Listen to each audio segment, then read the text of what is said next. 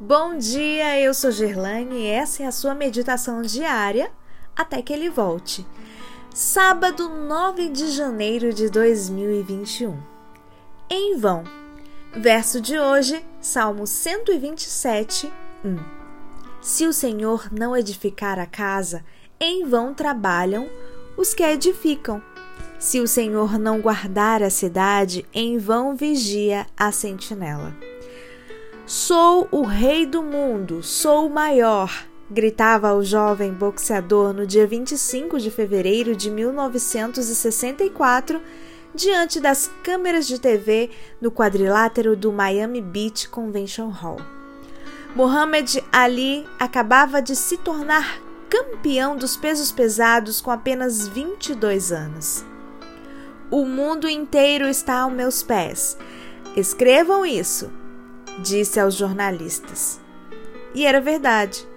Naquele ano, o mundo inteiro estava a seus pés. Em 1996, o mundo inteiro viu enfraquecido por ocasião das Olimpíadas de Atlanta. Mal conseguia acender a tocha olímpica. Evidentemente não era mais o rei do mundo e nem o melhor. Estava envelhecido e deteriorado pelo mal de Parkinson. O salmista previa algo semelhante a isso ao afirmar: Se o Senhor não edificar a casa, em vão trabalham os que edificam. Não se atreva a viver sem a certeza de que Jesus está no controle de seus empreendimentos. Seu trabalho, esforço e dedicação só terão sentido se o Senhor construir a casa. Pense grande, olhe longe Trabalhe, mas pergunte-se: quem está no centro dos meus planos? Isso é vital. Outro dia, um milionário excêntrico reuniu seus amigos para passar o Réveillon em seu iate de 10 milhões de dólares e gastou a bagatela de um milhão de dólares na festa.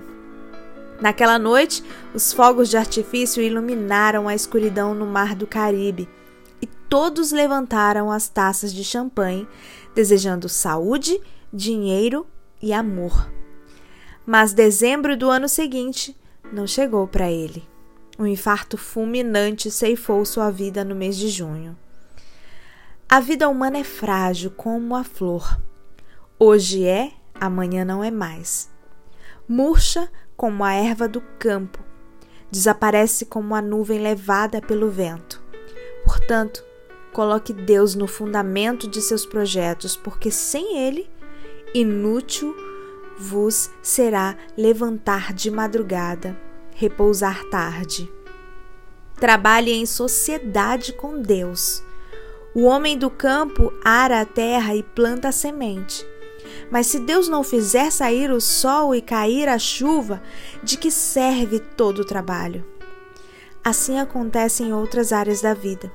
Se o Senhor não edificar a casa, em vão trabalham os que a edificam.